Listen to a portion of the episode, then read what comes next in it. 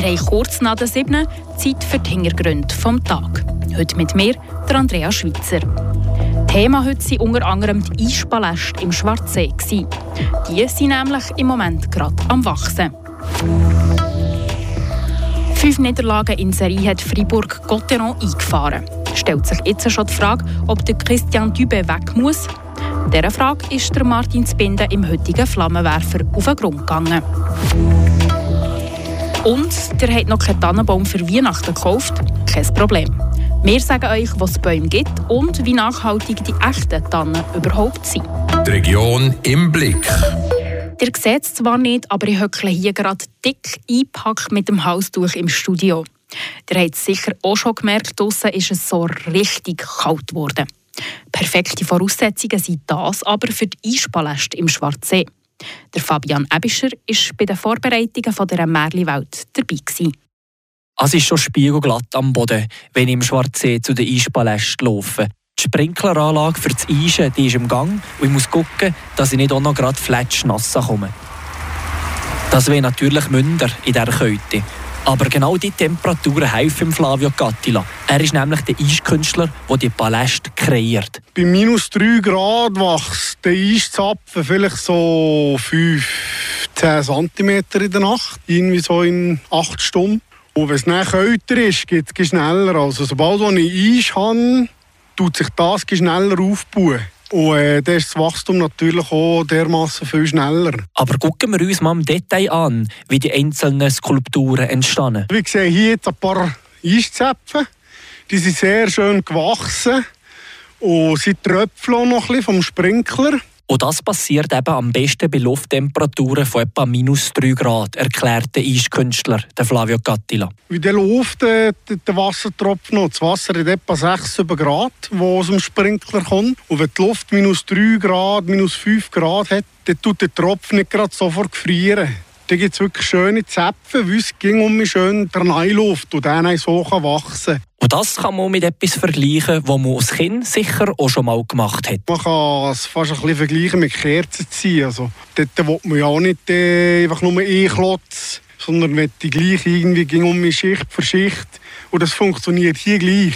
Das gibt wirklich Schicht für Schicht am Zapfen.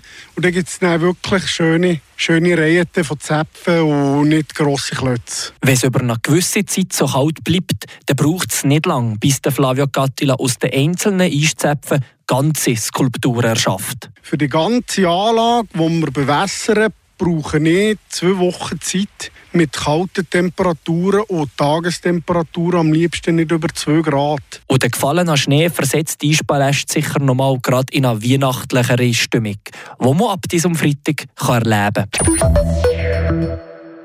Bei uns auf der Internetseite radiofr.ch könnt ihr übrigens das Ganze eins zu eins mit dem Fabian Ebischer und dem Flavio Gattila nachhören. Wir schlittern jetzt also auch gerade weiter, bleiben thematisch aber auf dem Eis.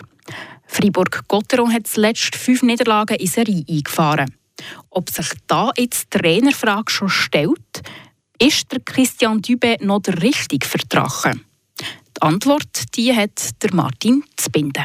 Länge fünf Niederlagen am Stück, um sich die Trainerfrage wirklich zu stellen. Ist mein Geduldsfaden schon gerissen oder geben wir dem Christian Dubé noch eine weitere Chance um den Schonfrist?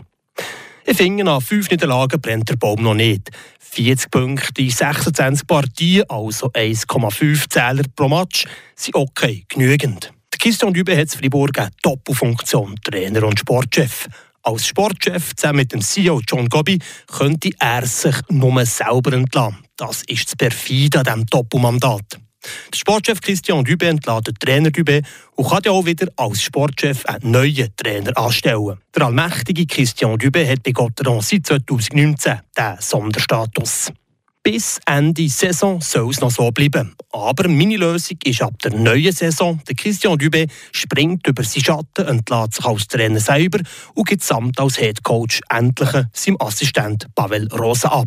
Der Pavel Rosa, der neue Trainer von Gotteron, das tönt in meinen Ohren gut und könnte funktionieren.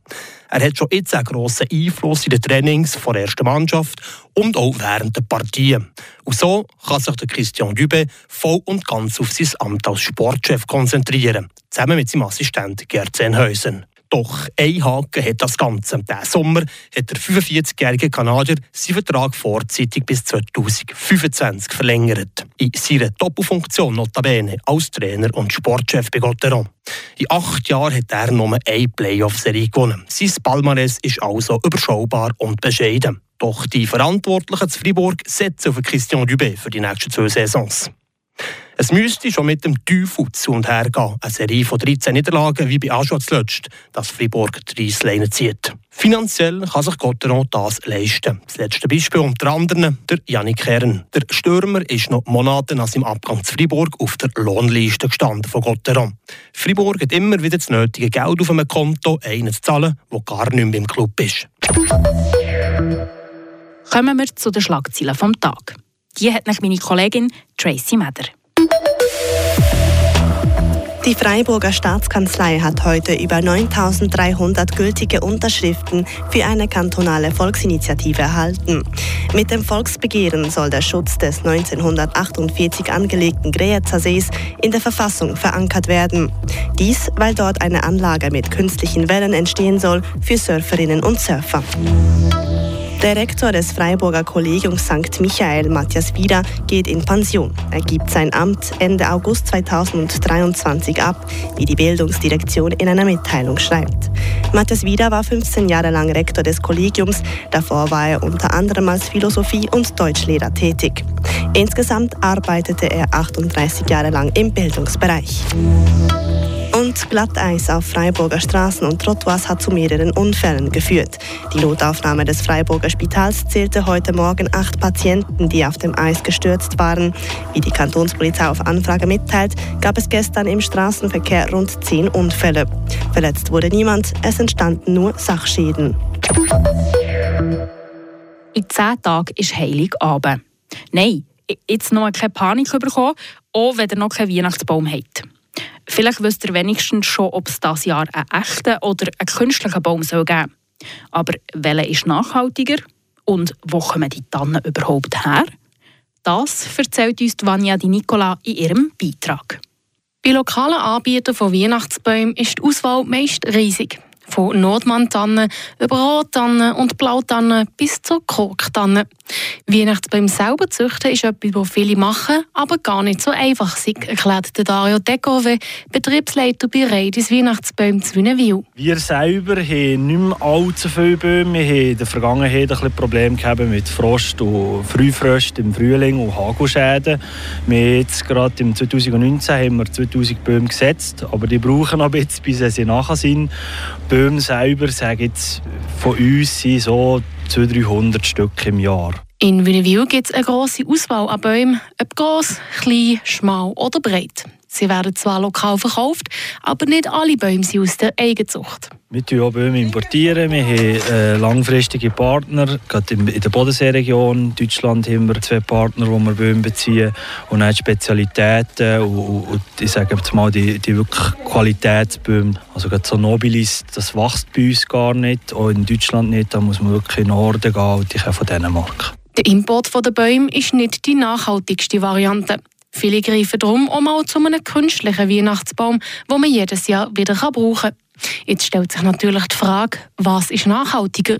Der Dario Dekove ist der Meinung, Abdana hat, äh, wenn man sie richtig entsorgen, also kompostieren, hat eine bessere Klimabilanz als ein Plastikbaum. Seine ganze Zeit, wo er gewachsen ist, hat der Baum CO2 gespeichert in sich. Und wenn man das nicht richtig entsorgen, dann landet das CO2 in Form von Humus im Boden. Und da darf man, glaube ich, mit gutem Gewissen so ein Stanley schneiden und, und bei sich daheim in der Stube aufstellen. Nicht nur Nachhaltigkeit spielt dabei eine Rolle, sondern auch die Kosten, die ein echter Weihnachtsbaum jedes Jahr verursacht.